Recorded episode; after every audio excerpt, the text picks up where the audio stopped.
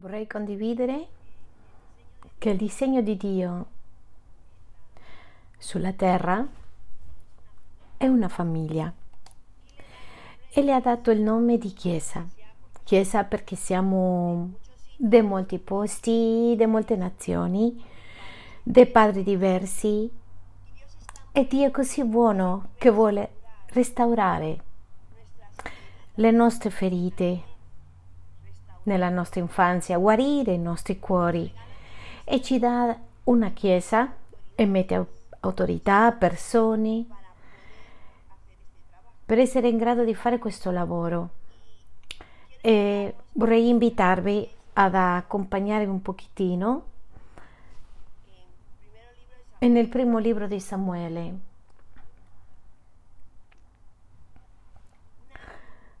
Una guerra che ha distrutto la gente di Israele nel libro di Samuele 4, dal 3 al 4, quando il popolo fu tornato dall'accampamento. Sapete che questo popolo di Israele ci racconta la storia nel Vecchio Testamento per imparare noi che l'uomo, l'essere umano è uguale sempre. E dice che questo ci serve a noi, ci funziona a noi in modo di non cadere nella stessa cosa e riuscire a rinfrescare la visione.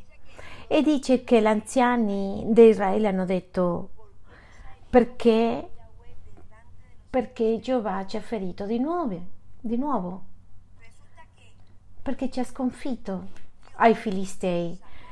Ma Dio l'ha fatto uscire dall'Egitto. Egitto è rappresentato come la schiavitudine. E le ha detto io benedirò ma l'ha tirato fuori dalla sua terra? Perché la loro terra erano schiavi. E li tira fuori, li prende fuori a una promessa che è dove scorre il latte e miele. E il latte è l'alimento basico e il miele è qualcosa di buono. E Dio voleva benedirli. Però l'ha tirato fuori attraverso di un deserto. Racconta la Bibbia che il deserto era 40 giorni, potevano essere 11, ma il popolo di Israele girava sempre intorno tutto il tempo. E tu sai che quando giriamo intorno alla stessa cosa succede una cosa curiosa, non riusciamo a uscire dalla stessa cosa. Diventiamo lavatrici e gira e gira intorno e io voglio che in questa mattina finiamo questo weekend dicendo al Signore apri i miei occhi non, non di fuori sino dall'interno e loro dicono perché ci ha ferito? Perché ci ha ferito Geova davanti ai Filistei. Andiamo a Silo a prendere l'arca del patto del Signore. L'arca è, rappresentava la presenza di Dio. E loro, quando si sono allontanati da Geova, dal Signore, l'enemico le faceva male. Quando io mi allontano dal Signore, si scopre che quando io vado per la strada eh, fa freddo, fa freddo fuori, perché mi allontano dal posto chiuso. Non è che Dio le manda i filistei per essere puniti, sino che loro escono dalla protezione di Dio. In modo che venendo tra di noi, dice, andiamo a prendere l'arca e così ci salvi dalle mani de, dei nostri nemici. E così erano il popolo, uscivano e sbagliavano e tornavano alla presenza di Dio. Ti cambi di lavoro senza chiedere al Signore e poi le dici al Signore per favore metti a posto il capo. E il Signore ti dice no il problema è che tu non hai chiesto sei in lavoro e sbagliato. Dio vuole che manteniamo la sua presenza nelle nostre vite in modo di godere del miele che Lui ci ha offerto, che Lui ci ha dato. Ma Dio è così buono che sempre ci darà il latte, sempre ci darà il pane quotidiano. Per questo a volte noi ci confondiamo e diciamo come Dio mi sta benedendo, sto facendo bene, perfetto, e vado a fare quello che voglio fare quello che voglio vuol dire quello che mi piace e a volte quello che a me piace non è quello che conviene Chi è genitore ha bambini piccoli sa che il bambino non vuole mangiare il cibo e sempre vuole dolce e sempre vuole mangiare quello che l'occhio le attira l'attenzione. Quando voi state aspettando per sposarsi, alcuni dicono no correre, no no io voglio, ho bisogno di sposarmi, ho bisogno di un uomo perché sarò felice. Io gli dico no correre perché sa, fra tre anni appare quello che è. Mm. E io gli dico ti sei comprato un paio di scarpe? perché eri pazzo per queste scarpe e dopo un mese esce un altro modello e allora devi vivere queste scarpe perché? Perché hai pagato, ti hanno costato e la cosa più grave è che dopo tre mesi valgono la quinta parte di quello che hai pagato. Questo è crudele. Per alla fine dire, eh, che posso fare? Ma ci, ci sono cose che nella vita non importano. Puoi avere 20 paia di scarpe, ma soltanto un marito, soltanto una moglie, soltanto puoi vivere in un paese. Tanta gente che viene dal paese e passa 15 anni lamentandosi di questo paese. Però quando va a visitare il, paese, il loro paese eh, si lamenta di nuovo di questo e diventa Giulio Iglesias. Non sono di qua, non sono di là. Perché ci confondiamo, l'occhio non si stancherà di vedere. Dio ci regala la sua presenza per guidarci per dirigerci in modo di godere. Godere non significa che tutto sta bene, godere è che le cose vanno d'accordo alla volontà di Dio. Allora il popolo di Israele dice andiamo a portare l'arca, la presenza di Dio per salvarci. Ed il popolo quindi mandò la gente a Silo e la fu portata l'arca del patto del Signore degli eserciti.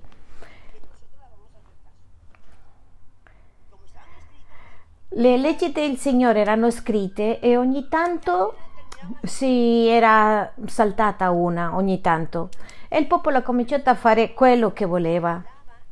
E dice che abitava il quale sta fra i cherubine e i due figli di Eli, Ovni e Fineas, erano con l'arca del patto di Dio. Questo era il pastore principale, per esempio in Silo, Eli, e i suoi due figli erano quelli che aiutavano i pastori associati, che aiutavano con la Chiesa. E andiamo al secondo libro di Samuele che dice, nel versetto 25, dice, se un uomo pecca contro un altro uomo, Dio lo giudica, ma se pecca contro il Signore, chi intercederà per lui? Però loro non hanno sentito la voce del, del padre. Ma il padre dice, figli, vi comportate male. E nel 22 dice che era molto vecchio e facevano tutto quello che dicevano i suoi figli. Hanno smesso di valutare la presenza di Dio, si sono abituati, si sono abituati a venire al luogo, cantare, adorare, senza cercare la presenza di Dio. Quante volte io vengo alle riunioni e canto? e finisco a dire questa canzone mi piace di più, questa di meno, comincio a dire come che brutta che era la loda oggi, ma non veniamo a cantare, veniamo a cercare la presenza di Dio, non veniamo a ascoltare una predica, veniamo a che Dio ci parli. E il popolo si è abituato alla religione, il popolo si è abituato a non valutare le cose piccole e le cose piccole e com- cominciano a consumarsi, a finire, ma in questo caso noi dobbiamo sforzarci ogni giorno per trovare la presenza di Dio. La vita cristiana è come la vita secolare, ti devi sforzare in alimentarti bene, mangiare bene, in fare tutto. E quando veniamo alla vita cristiana diciamo fallo tu, portami tu, Signore, parlami tu e vado a dormire. No, no, no, hai la Bibbia, la parola di Dio devi avere le tue discipline affinché Dio si forma nella vita, nella tua vita. E così vi racconto che Dio va e le dice nel verso 27, dice un uomo di Dio andò da Eli al sacerdote, all'autorità. Così parla il Signore. Non mi sono forse rivelato alla casa del tuo padre quando essi erano in Egitto al servizio del faraone? E dice nel 29, perché avete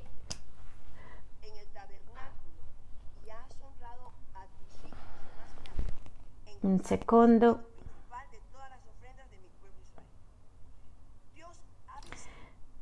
Dio le avverta e le dice al sacerdote, che cosa fai che non rimproveri, i tuoi figli? Che cosa fai che non educhi i tuoi figli?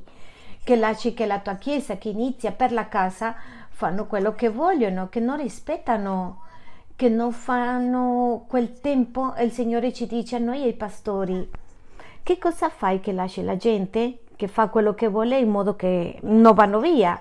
Che cosa fai che lascia il popolo che sta peccando e noi non siamo capaci perché? Perché ci stanchiamo di dire sempre la stessa cosa. Chi è genitore qua? Ti stanchi di dire la stessa cosa? Stanca, vero? Beh, i, bambini ti prendono vania, fastidio. Benvenuti perché questo è il tuo ruolo. Questa è la nostra funzione, aiutare a dare la voce di Dio in modo che il cuore si raddrizza. E se non educhi a tuo figlio come Dio lo dice, dice la Bibbia che tu stai mandando all'inferno i tuoi figli. Dire, dire no è così buono come dire no, è come dire a un bambino piccolino dice non toccare le prese elettriche, le dici no perché ti fulminerà. Dire no fa bene, ma i figli di lì hanno iniziato a fare quello che volevano e si conosce che il suo padre si è stancato un pochettino.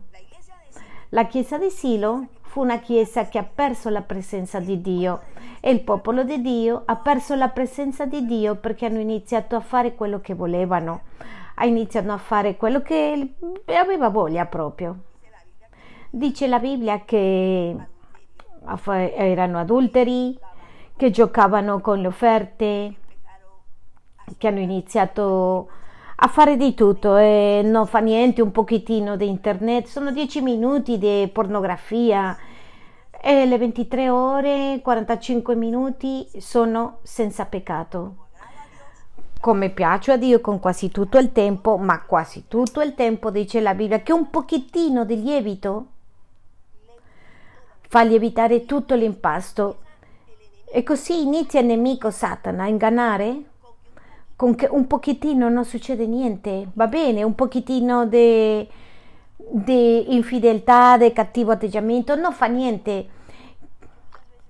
Tante volte dicevo, sono così stanco che mi devo compiacere un pochettino, l'avete fatto qualche volta? E dico, ah, oggi è il mio giorno di compiacenza. E questo giorno di compiacenza era un giorno di peccato, mi piaceva entrare e deprimermi Ah, però deprimersi non è peccato.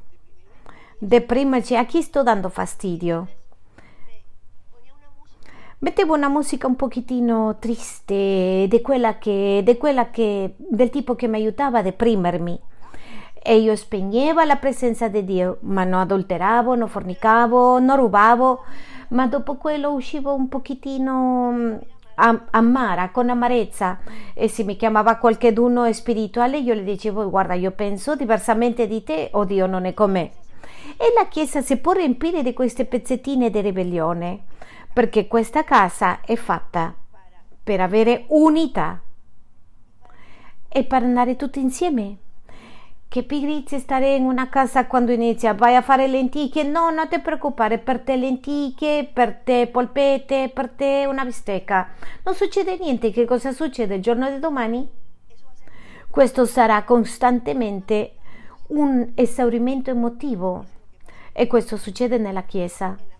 Nelle cose che sono personali hai libertà, nella Chiesa non hai libertà, tu hai libertà nel lavoro, le puoi dire al tuo capo non mi piace l'orario che mi hai messo, non mi piace quello che stai facendo, capo, che io arrivo qui alle 7 e tu arrivi alle 8 e mezza eh, e sorridenti, sorridenti. Fai questo tu al lavoro? E è l'unico che possiamo fare e dire quello che ci piace nella Chiesa. Perché? Perché crediamo che la Chiesa è un'opzione e per Dio non è un'opzione. È la unica che trattiene il male nel mondo, è l'unico che mantiene, trattiene la terra.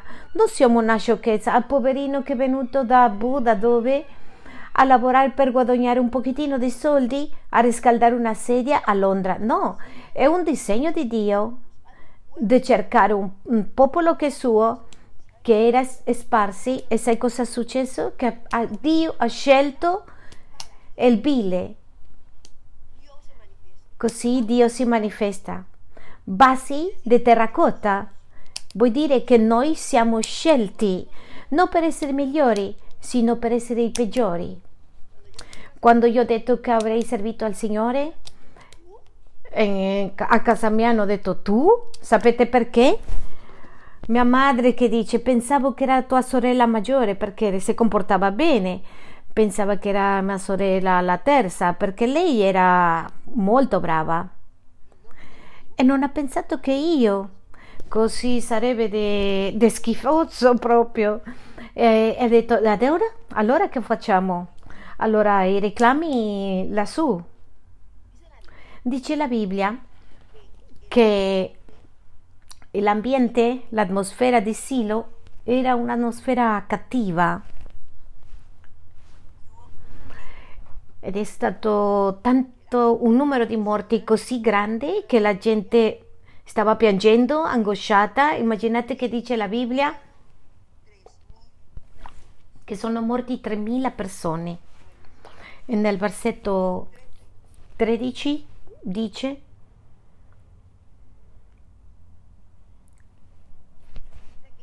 Dice, ecco qual era il, mon- il modo di agire di questi sacerdoti riguardo al popolo. Dice che la gente soffriva, piangeva, l'uno le mancava una gamba, all'altro le mancava il padre e la madre. Potete immaginare in un popolo 3.000 persone morte? Israele è stato sconfitto per i nemici, da loro nemici e nel versetto 18 dice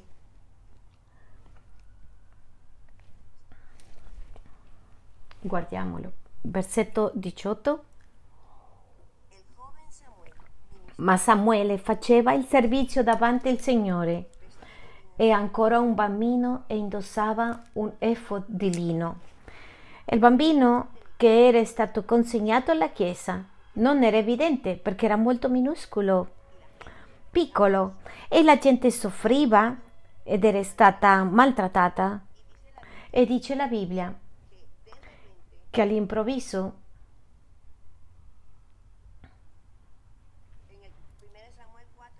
Primera de Samuele 4, 18.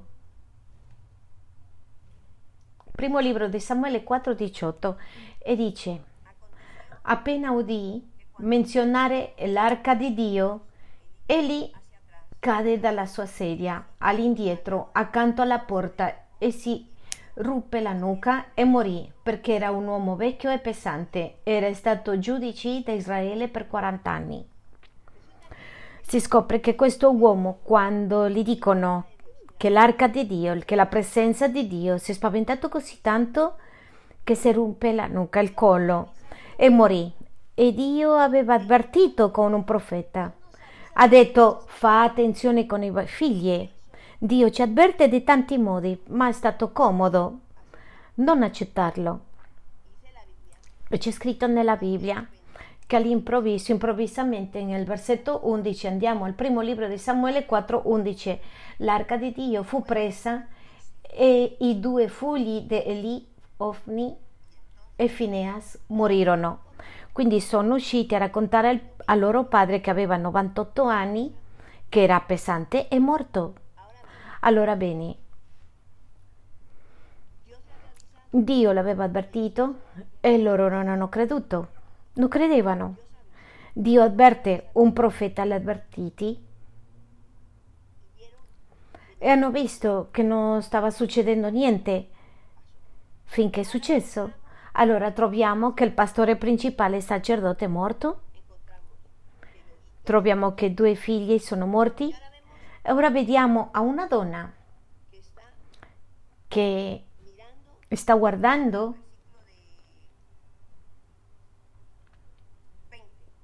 Andiamo al versetto 20. Mentre stava per morire, le dico la donna di uno di questi due, quella che era accanto, dice, le donne che assistevano le dissero, non temere poiché hai partorito un figlio, ma lei non rispose e non ci fece caso. C'era uno dei due figli, c'era la moglie incinta. Quando le hanno dato la notizia, immagino che dall'angoscia che ha ricevuto, partorisce e muoie. E guarda cosa dice il 21. Al suo bambino mise il nome di Icabod, dicendo: La gloria si è allontanata da Israele, perché l'arca di Dio era stata presa ed erano morti suoi, suo suocero e suo marito. Icabod significa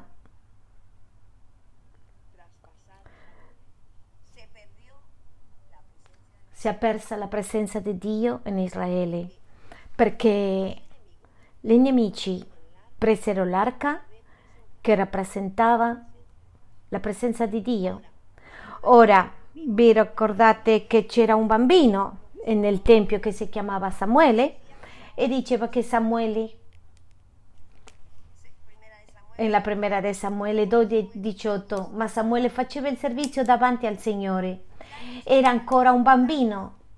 Già Dio stava alzando allo stesso che un popolo stava distruggendosi. C'era un bambino che ministrava, che adorava, che cercava la presenza di Dio, perché Dio ama il suo popolo e Dio non cambierà i suoi piani. Se io mi allontano, Dio metterà qualcheduno al mio posto. Se io non vado, Dio darà qualcheduno che va per me, che vada per me, perché Dio mi sta dando l'opportunità di che io cerco la sua presenza. E venerdì abbiamo visto che il popolo di Israele, la prima cosa che ha perso è stata la presenza di Dio. Ha smesso di cercare a Dio. Quando Dio le dice a Mosè di salire, aspetta, e che devi cercare a Dio ed aspettare la risposta. Non è cercare a Dio da da da da, da a me, no. Io devo imparare che ci sono momenti in cui Dio forma il mio carattere. Il tempo è bello, il tempo è necessario per quei peccati nascosti siano completamente puliti. Quando le dissero ai suoi figli, di lì, è buono che non permetti, che non lasci di entrare l'idolatria nel tuo cuore.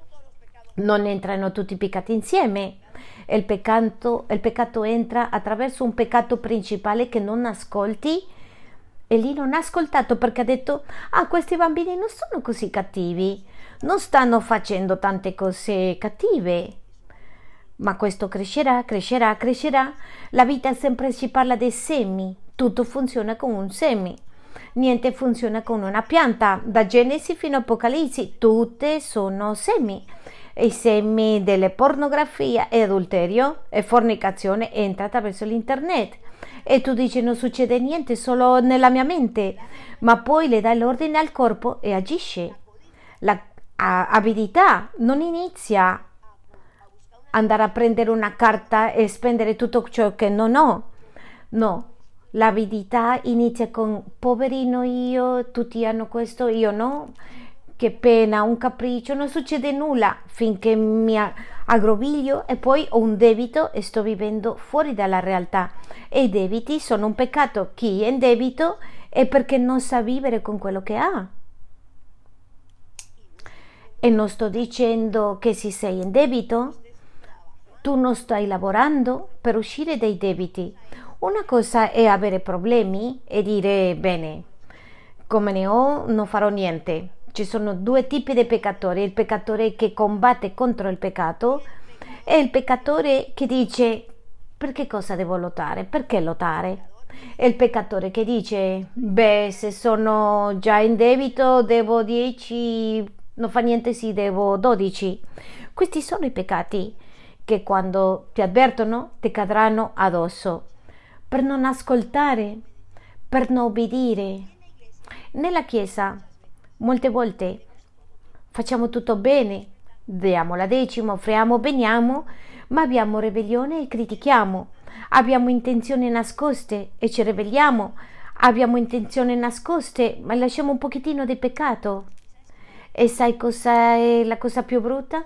Tornare indietro, perché quasi sempre quelli che abbiamo debolezze, peccati nascosti, sono quelli che abbiamo camminato con Dio, che abbiamo vissuto la benedizione di Dio, che abbiamo, siamo usciti dall'Egitto, che abbiamo goduto, che Dio ci mette a servire, che Dio ci mette a fare cose come Dio mi sta usando, a mettere le sedie, come Dio mi sta usando nella telecamera, nella loda, come Dio mi usa per qualcosa, dice, ebbene Dio, Signore, cosa hai visto in me? E quel piccolo che ha visto in me, quello che ho da Lui, non quello che ho io. E quindi cominciamo a salire nell'orgoglio, come Dio mi usa, come la gente mi vuole bene, come sono io quello della porta, come sono amica dei santi, del pastore. Ora faccio quello che voglio, comincio a sviluppare il mio peccato nascosto. Però come è adulterio, non è droga, eh, mi lavoro l'invidia, la ribellione, l'orgoglio, questi peccati che non sembrano, che non si vedono, ma odorano, profumano e inquinano e danneggiano gli altri. Ebbene, io voglio parlare, ho autorità e rabbia e, e le dico a Darwin, ma come ti sta male quelle pantalone a scacchi? Ma forse sono motivato dall'invidia, non te lo togliere Darwin. E, eh, forse dico cosa si crede Kate, perché adesso è missionaria, se io la conoscevo quando era single, sapevo chi era Alvaro e cominciamo a fare questi commenti che non sono del mondo. Ah, io lo dico per... Eh, ah, è che sono in famiglia. O cosa succede? Che qui non si può parlare. Si può parlare. Si può dire quello che vuoi. Però il Signore le ha detto, fa attenzione lì, fa attenzione lì, che è il mio popolo, che è la mia presenza che tu stai toccando. Voi non toccate a noi, ai fratelli, toccate al Signore per questo disegno, è dal cielo. Per questo dico, Signore, per favore, che gli ultimi anni della mia vita io abbia più temore dei primi anni. Mi sto spiegando perché l'ego si nutre molto, perché prima quando avevamo 18 discepoli era molto bello che io mettevo le sedie, io raccoglievo, io suonavo nella loda per fare sapere, io predicavo, il cibo nell'ovile, facevamo le uova fritte con le salsicce, con Belen, sapevamo fare di tutto. E sembra che l'ho fatto così bene che Dio mi ha benedetto con otto chiese. Signore, come ti ho benedetto io? Signore, come l'ho fatto bene? No. Signore, grazie perché non mi ha tolto Grazie perché la tua mano mi ha mantenuto, mi ha sostenuto davvero. Grazie perché ancora qualcuno mi vuole bene e altri un pochettino meno. E altri niente. Perché? Perché io l'ho notato. Ah no, sicuro che lei mi cade sopra, mi nascondo. Io non ti devi nascondere di me, perché a me manda il Signore. E cosa le è successo lì? Ah, sono il capo del popolo, peccare un pochettino i miei figli, non succede niente. Sai cosa è successo? Caduto sopra di loro e la distrutte. Questa è la chiesa di Silo. E a volte con tutto l'amore e il rispetto, se tu vieni di un'altra chiesa, pulisciti, purificati di tutto quello che hai preso e catturato dall'altra chiesa. Non siamo migliori dell'altra chiesa, se sei nuovo e unico, ti dico pulisci prima di tutto quello che hai portato, perché il Signore ci comanda a essere persone sante, un popolo pulito, appartato, se vuoi vedere la gloria di Dio.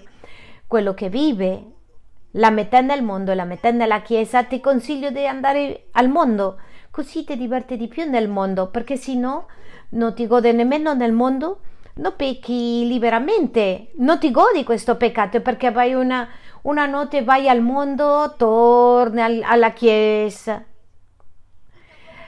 e non ti godi della chiesa perché non ti piace tutto della chiesa. Non ti devi piacere tutto della chiesa, ti deve piacere tutto del Signore. E non devi fare tutto quello che noi facciamo, ma non puoi dividere il cuore di Dio, perché il giudizio inizia da casa e io devo avere i miei conti brevi, giusti con il Signore. Abbiamo visto qui in fine settimana, io posso cantare bene, evangelizzare bene, posso fare tante cose bene, ma se non sono nella volontà di Dio, io non assaggerò il miele, soltanto il latte, sopravvivendo con il latte, sopravvivendo con le benedizioni, perché Dio è così buono, ma così buono che anche se io non sia fedele, Lui sarà fedele. E dice la Bibbia che Dio ha alzato una chiesa nuova con Samuele. Che cosa faceva Samuele? Ministrava la presenza di Dio. Samuele, obbedicendo a Dio, dagli otto anni Samuele, l'hanno messo nella casa di Dio. Dice la Bibbia che lui ha finito tutti i suoi anni con una storia di vita. L'avete letto? Una storia di vita di fedeltà a Dio. Quindi da otto anni si è perso mezzo mondo, si è perso la metà della, della festa, la metà dei peccati, ma Samuele vide la gloria di Dio. E noi abbiamo bisogno di prendere una decisione e pentirci di quei peccati di tiepidezza. Bene, un pochettino dici, bene, mm, tanto di Dio no. Se non vuoi tanto di Dio è niente, perché un pochettino per Dio, allora dico bene, se lo lavori e stai dal lato della chiesa di Samuele. Molte chiese che sono i cabot, la gloria di Dio non c'è più. Il popolo scatenato, molte chiese si convertono in eh, ammettiamolo ammettiamo, bene, facciamo una chiesa moderna, no, facciamo una chiesa biblica. E quella donna che stava piangendo di fronte all'etaudine dice alla fine, dice che è rimasto come non ha risposto. Il versetto 21 al suo bambino mise il nome Icabod, dicendo la gloria si è allontanata da Israele perché l'arca di Dio era stata presa, erano morti suo suocero e suo marito. Ha capito che il problema era stato che lei stessa aveva perso la presenza di Dio. L'ha capito lì perché questo dice ha chiamato. Vuol dire che lei ha visto il suo marito peccato, peccato, in peccato e non l'ha aiutato per non essere tutto il giorno ta ta ta ta ta ta ta ta, ta beh, riposo un pochettino. E dice il 22, e si dice la gloria si è allontanata da Israele perché l'arca di Dio è stata presa. Era così passiva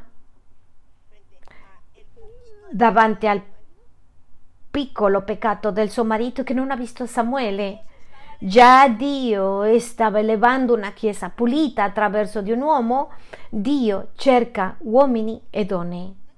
Non ti preoccupare che non sei nessuno nella chiesa, mantieni viva la presenza di Dio. Sali, lascia cose come Mosè, purificati, pulisciti dai peccati nascosti e il Signore ti ricorderà cose che non stanno fatte bene. Io le raccontavo a Davide che a me non piace sedermi dietro negli aeroplani. E ho smesso di pagare dei posti davanti. Io prima mi alzavo così e mi fa un pochettino di panico l'altezza. E mi avvicino alla hostess, a quella del controllo, le ho detto mi cambi per favore di, di sedia che ieri ho cliccato perché il computer sta male mi aiuti per favore oggi? Cosa le stavo dicendo? Che ieri ho cliccato e il computer non mi ha funzionato, non le ho raccontato tutta la storia. Quindi lei ha detto, ah, questo è un, viaggiatore frequente e mi ha cambiato della sedia. Ho detto una bugia. Io non volevo pagare il sedile di priorità e l'ho chiesto perdonami signore, ho detto una bugia. Hai sensibilità quando pecchi? Io l'ho detto, mi cambi il sedile? Perché ho cliccato, allora è che questi computer non funzionano bene, mi ha detto lei, lei mi ha aiutato a peccare. Quando mi stava cambiando al sedile, mi ha messo vicino a Belen, vicino a un capitano di questi sedili grandi e l'ho detto al Signore, perdonami, ho detto bugie, ho mentito, non, paghe, non voglio spegnere la presenza di Dio. E quando torno domani dirò mi, mi cambia di sedile se mi dice di no vado dietro dove mi tocca. Perché non voglio che queste volpe piccole mi fanno male questa malizia indigena che abbiamo. Questa invidia come mm, questa intenzione nascosta. Voglio lavorare perché non voglio farne parte alla chiesa dei Cabot voglio appartenere alla chiesa di Samuele. Non voglio che un domani mi trovi con un disastro, un casino nella vita. Che è successo Dio e che sono stato fedele e non ho mancato, ho fatto di tutto. E il Signore dice, hai fatto tutto, tranne la mia presenza non è con te. E stai prendendo il latte, stai bevendo soltanto latte, stai soltanto con il minimo, con il lavoro, con una chiesa che sempre c'è qualcuno qui e stai godendo i vantaggi. Ma come disse Moise, quando Dio disse non verrò con te, dice che Moise ha pianto, ha scalciato ha detto tranquillo Moise che io ti manderò un angelo per benedirti, per salvarti e ha detto non voglio, non voglio un angelo, non voglio niente, voglio la tua presenza. Dici che ha combattuto così tanto, ma tanto, duramente, che Dio le ha detto ok, la mia presenza ti accompagnerà. Io voglio che la presenza di Dio, per questo è importante purificare i peccati nascosti pentirti, rimpiangere che ti fa male quello che si chiama peccato, che puoi capire che cos'è peccato, che peccato non è uccidere e criticare. Che peccato non è rubare e approfittare di qualcuno. Quelle cose piccole. Che controllare manipolare non è aiutare e fare quello che non devi fare. Amen. Preghiamo. Papà, in questa mattina vogliamo aprire i nostri cuori e dirti di togliere tutte le pieghe. Abbiamo camminato con te tanti di noi e a volte ci dimentichiamo della tua presenza. Perdona la mia insensibilità di fare le cose bene per aiutare, ma a modo mio. E dopo comincio a vivere tutto al contrario, tutto contrarietà, tutto difficile. E dico, che è successo Dio? Ma che è successo qui se io ho fatto tutto? Ho cantato, lodato, ho servito. E il meglio è che sono un leader, che sono un servitore. Però Signore, oggi ci pentiamo.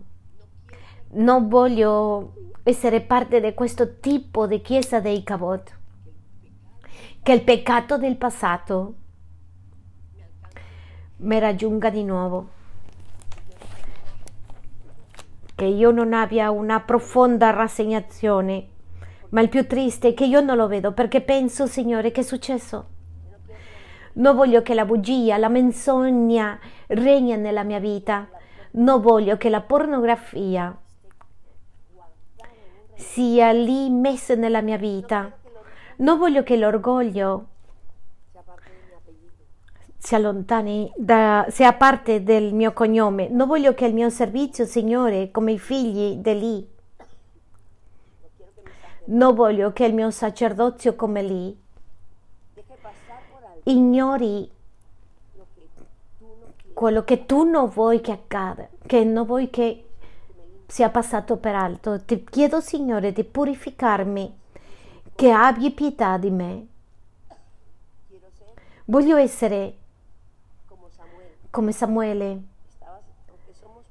che anche siamo pochi, siamo piccoli, Forse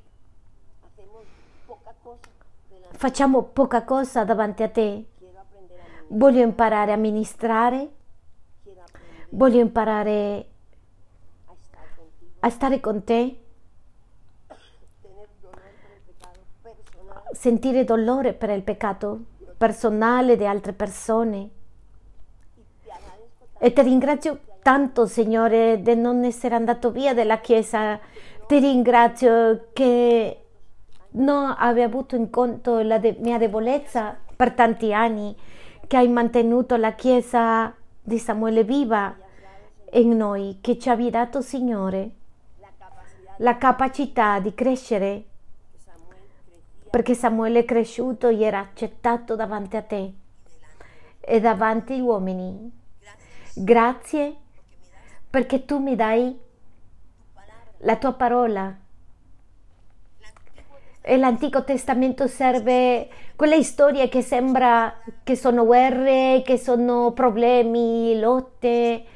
Questo è il popolo.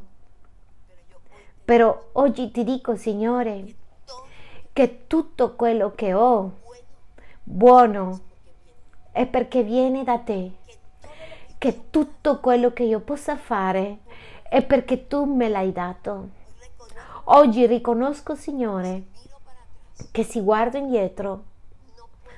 Non posso dire, Signore, che le mie forze mi hanno portato. Non posso fare, non posso ostentare che sono quello che sono perché vengo di una famiglia buona. Posso dire che la tua mano ha accompagnato i miei nonni. Hai accompagnato i miei genitori hai accompagnato la mia vita, che nemmeno quello è stato nostro. Però oggi ti chiedo per questo popolo, Signore, di valutare la tua presenza, che l'hai preso da dove erano, però per una vita santa e appartata. Oggi porto sulla croce il mio popolo, il mio popolo piccolino che quasi è dei cattivi del mio paese, le abitudini del mio paese, Signore, che sono legate al mondo, che somigli di più al tuo popolo, che le mie relazioni siano relazioni di uomini e donne che ti amano, che anche se ci, ci ho pochi amici che sono come Samuele, perché l'hai dato a Samuele l'onore di ministrare un popolo grande, alzare una nazione, che i miei piani non hanno a che fare con i miei, che se qualcosa mi manca Signore non me lo vuoi dare perché non ti va, io rimanga perché i tuoi piani sono migliori.